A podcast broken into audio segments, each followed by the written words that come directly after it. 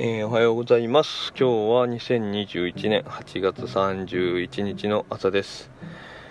え、っと今日も父のたわごとをつぶやいていこうかと思います。今日はそうだな。あまずそのえー、っとポッドキャストの話でいくと、えー、樋口さんがこう我らが塾長樋口清則さんがこうえー、っとななんて言ったらいいのかな？あの参画されてるあのサウンドアップのあの今回こう女性限定で、えー、募集かけられてるあブートキャンプっていうんですかね、うん、それが一応今日がその回答期日みたいなとこだったかと思います。で実はお母さんもチャレンジしててでちょっと残念ながらあの選ばれることはなかったんだけれども、うん、それに向けてこういろいろやったりだとか、うん、すごくいいけんいい経験に、えー、なったというふうな感じで、えー、言っております。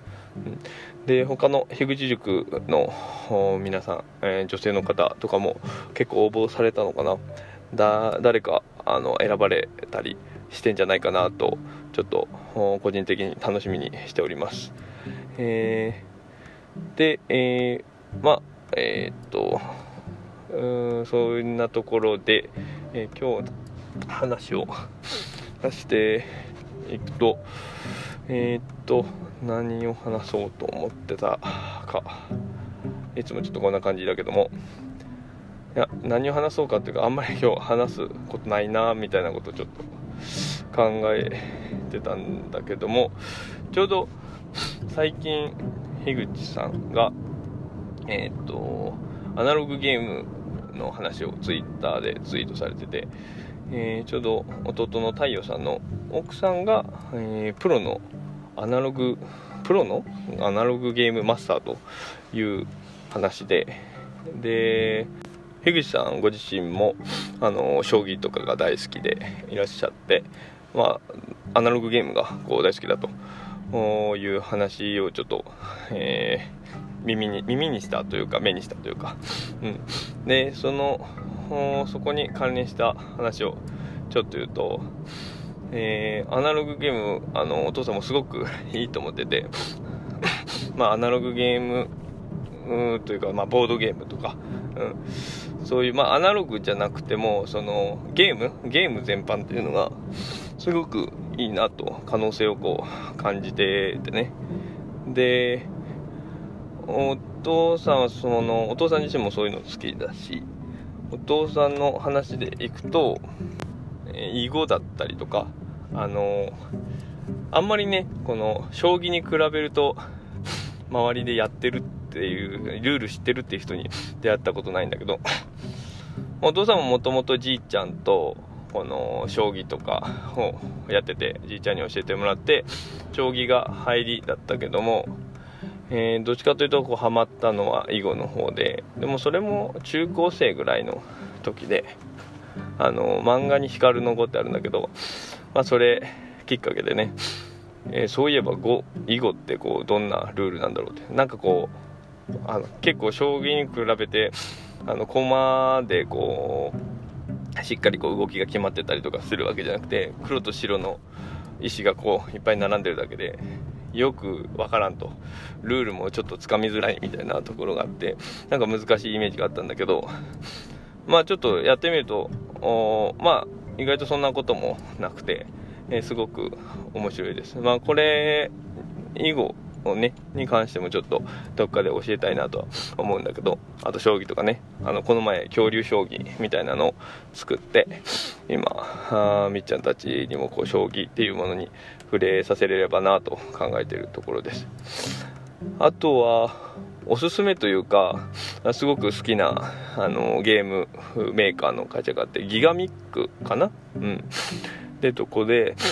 で結構そのボードゲーム見た目もおしゃれなんだよね。だからお父さん的にはこうインテリアとしてもこう集めてこう飾っときたいぐらいのところがあるんだけどえー、っといろいろあります。でまあ形見のとかクアルトとか、まあ、いろんなゲームがあってちょっと今これを全部紹介すると、えー、時間がないので割愛しますがあのコリドールっていうゲームがあってでそれがちょうどいろいろそのちょっとクイズに答えて応募するみたいなのをお父さんちょっとずっとやっててそしたらそのたまたま当たってねこの前そのコリドールキッズっていうパターンのものが、えっと、送られてきました。でこれをみえちゃんたちとやったら意外とあのまだ早いかなと思ったんだけどあのちゃんと一緒に遊べるような感じでちょっとびっくりしました。なかなかねまだこの決まったルールに従ってこうゲームを進めるっていうのが、まあ、難しいかなっていうところを感じてたんだけど ちょっとあの最近そこら辺もできるようになってきたような気がします。簡単に説明するとそのそうだな、まあ、4人プレイとかもできるんだけども2人プレイでまあマス目、えー、何かけ何マスかな。うん 10×10 ぐらいのマス目があってそれのでお互いその両端にいると。でそこにかネズミのコマがあって。で相手側の末端にたどり着けばあチーズが食べれるというような状態。で自分のターンはネズミを1個動かすか、えー、っと2マス分を遮る壁を置くことができると。でその自分をネズミを進めるか壁を置いて妨害するかとかっていうところでそこを、え、選択しながらどっちが先にたどり着くかっていうゲームで。意外とねそれでその壁をこう完全にゴールができないように壁を全部埋めてしまったらダメだとかそういう禁止されたルールがある中で、えー、こううまくうん自分が先にたどり着けるようにっていうのを考えてやるっていうので、えー、シンプルだけど結構奥の深いゲームになってます。でまあそういうゲームとかも最近うちに、えー、来たので、えー、今後も遊べ遊んでいけたらなというふうに思います。うん。まあそういうボードゲームがねこうやっぱ遊びの中でいろいろ考える力だったりっていうのがすごくつくものだと思うからどんどん一緒に、えー、遊びたいなってそういうので遊びたいなっていうふうに、えー、思ってます、まあ、それこそボードゲームに限らずともあのテレビゲームとかでも全然いいと思うんだよね。お父さんはそう思ってて、まあ、そのただ単にあの楽しむっていうのが一番の本質かもしれないけど、まあ、その中でこう養われるものっていうのもあると思ってて、まあ、スーパーマリオとかすごくいいと思うんだよね。お父さんはそのスーパーマリオとかゼルダの伝説とかその辺はすごく、やってみてほしいなと思ってて。なんかこう自分が、えー、ボタンを押してでそれに応じたこう反応をキャラがして。でそのレスポンスがこう、えー、また返ってくると。結局これってその世界を認識するうん話と一緒なんだよね。このなんか目の前に何かものがあってそれに触ったらえっ、ー、とどれだけ動くかとか。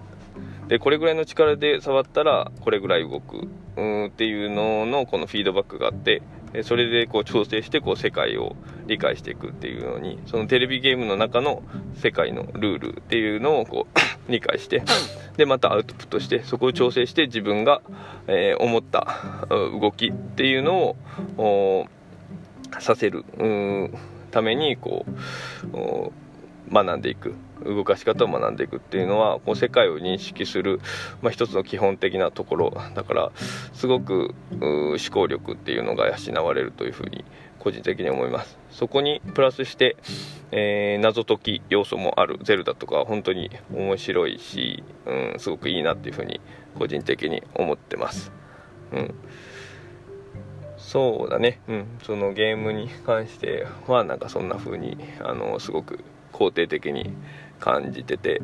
まあ、一緒に遊べたらなとも思ってます。あとはそのそういう学びとか考えるとかっていう意味ではそのやっぱり遊びの中でっていうのがあるからお父さんそのチークカードみたいなのをこう作ったけど、ね、それもねあの最近えー、同じ古典コミュニティの中で、えっ、ー、と、クソラジオをやられてるゾウさん、あてか古典コミュニティというか、その、樋口塾でもご一緒してるけど、うん、えー、ゾウさんが、その、お父さんが、あそのカードの紹介してたのに反応してくださってすごく嬉しいコメントをいただきました、うん。えー、この場を借りてありがとうございます。で、まあ、そういうチークカードとかっていうのもまあどういうふうにこれ何回かこのラジオでも話したことがあるからあの細かくは言わないけどもあなたたちがまあひいてはそのいろんな子供たちがこう成長する過程でまあこういう力が養って割れたらいいんじゃないかなっていうのことを想像しながら、まあ、作ったもので、まあ、そういうのもこう一緒に今からもね、えー、今後もたまにそそれを使って遊んでいけたらなと思ってます。うんまあ、ちょっとだらだら長くなっちゃってるけども今日はそのお父さんにかお父さんが感じるこのゲームに関してのその考えというかのそういうものをちょっとつらつら話してみました。まあまとめるとあのあまあそうだな。あのゲームによってはねそのなんかこうドーパミンをドーパミンとかアドレナリンとかをこう出すようにこう反応反応をこう過剰にしたりだとかうん、なんかこう頭は使わないけどこうただ、あの手を動かすようなゲームだったり、あのもう課金目的のゲームみたいなの、うん、特にそういうお金かければかけるほどあの有利になるようなとかっていうのはあんまり肯定的ではないんだけど、うん、なんかこう完全にそういうのなしで、えー、ルール上すごくあの平等っていうのかな？平等で、うんまあ、シンプルなルールでもその中でこう楽しめる、そこにちゃんとこう思考が入って、うん、るようなまあ、いわゆる一般一般的って言ったらおかしいけど、うん、そういったゲームっていうのはあの別にテレビゲームとかアナログゲームに限らずあのお父さんはあの肯定的で、うん、そういった遊びっていうのを一緒に、えー、やいっぱいやっていきたいなと思っております。はいそんなところです。ちょっと長くなったけども今日はこの辺で。それじゃあまた。